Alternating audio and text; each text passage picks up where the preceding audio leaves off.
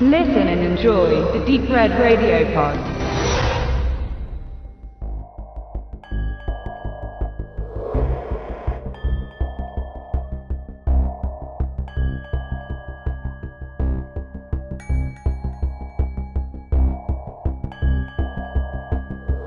Herzlich willkommen bei Wicked Cinema, dein auditiver Filmführer durch die Welten des hammeresken Horrors, namenloser Schrecken und nervenzerfetzender Grauen. Hier auf Deep Red Radio.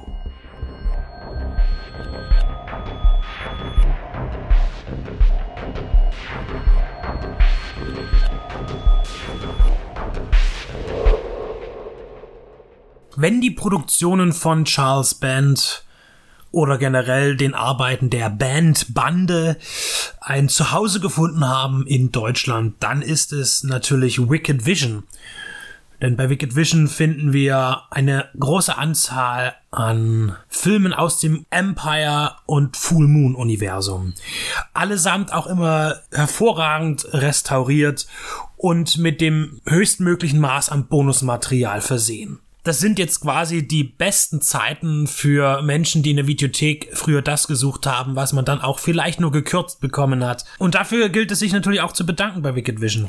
Jetzt ist es so, dass wir bei den Filmen, die von Charles Band produziert wurden, aber auch oft mit Filmen zu tun haben, die einer minderen Qualität äh, zugrunde liegen. Jetzt ist es aber so, dass diese Qualität nicht äh, unbedingt an der an der optischen Qualität gemessen werden kann, denn äh, die Filme äh, spalten ja die Leute auch und man hat das eine Lager, das sagt, ich habe hier einen super Trash-Film mit äh, praktischen Effekten, gefällt mir sehr gut. Oder aber die anderen, die sich daran stoßen, dass die Filme oftmals null Spannungsbogen besitzen.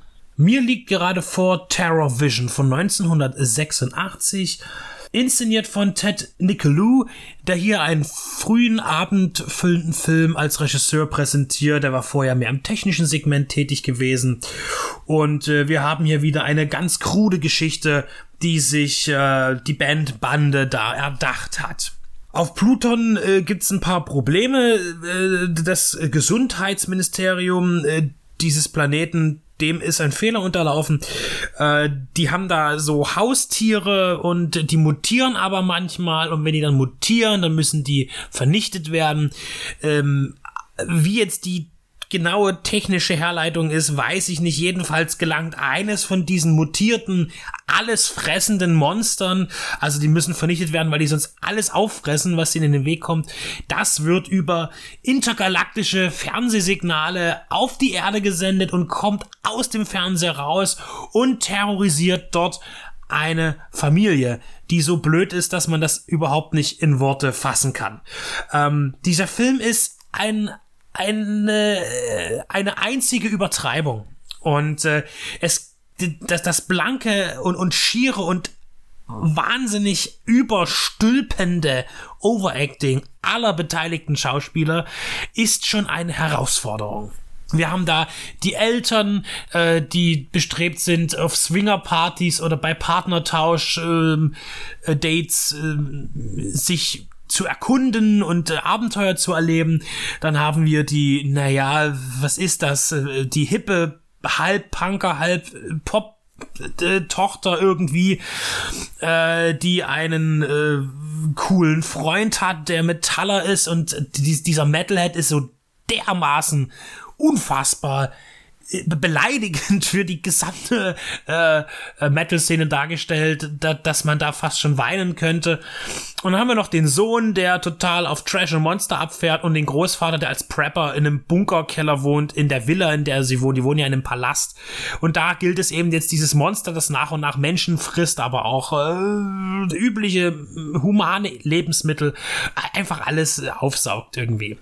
Und dann äh, gibt's dann Sequenzen, wo das Monster als freundlich wahrgenommen wird, dann spielt man damit und irgendwann ist aber doch dieser allumfassende Hunger irgendwie überwiegend und das Monster muss äh, ja beseitigt werden.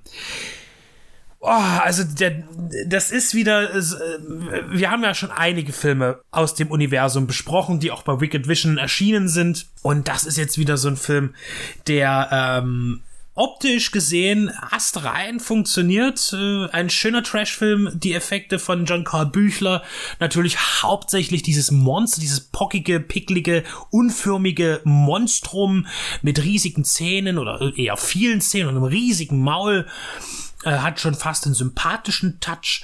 Und dann gibt's noch ein Alien, äh, das auftaucht am Ende. Das ist schon toll gemacht. Und auch die Glipper- und Schleimeffekte sind natürlich nicht schlecht.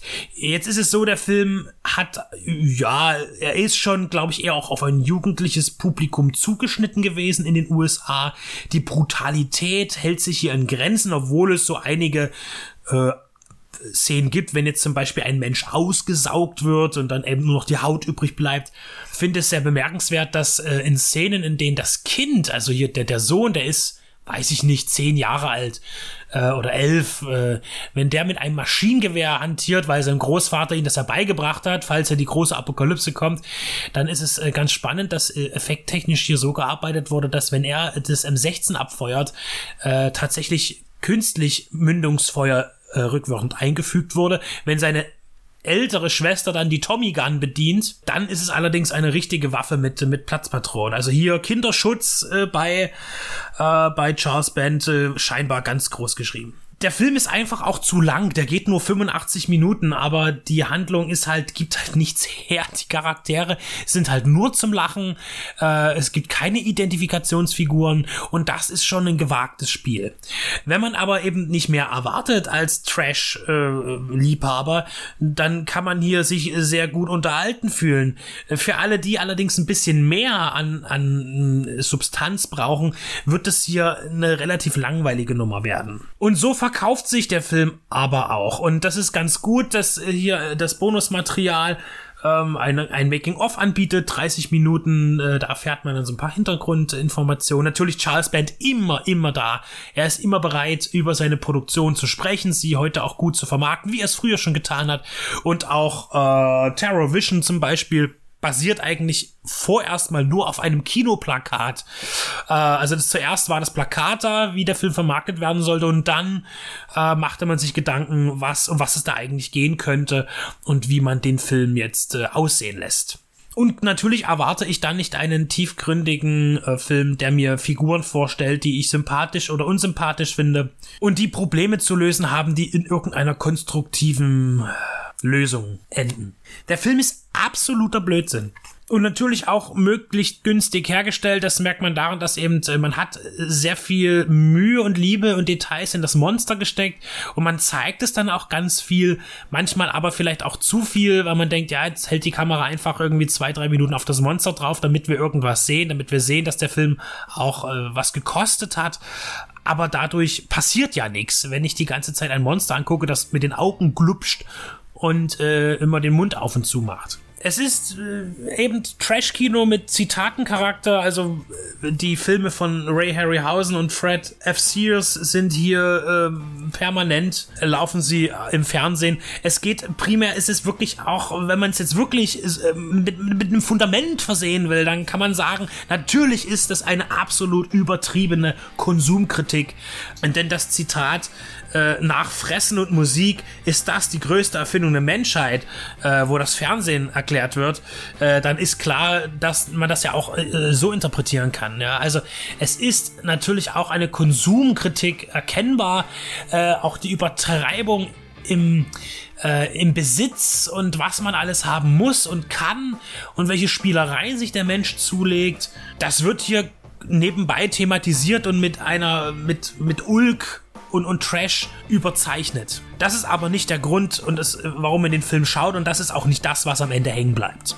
Terrorvision als Dualpack mit DVD und Blu-ray in der, in der sehr schönen Scanavo-Box, die ich auch jederzeit immer bevorzuge, überwiegend bei Wicked Vision in Gebrauch. Schönes Cover, angemessenes Bonusmaterial eine runde Veröffentlichung für einen Film, der schon sehr speziell ist, für ein spezielles Publikum und dieses unter den Wicked Vision Liebhabern auch findet. Danke an Wicked Vision für die Bemusterung und danke für dieses Trash-Erlebnis, das ja manche vermutlich aushalten können müssen. Oder eben total abfeiern.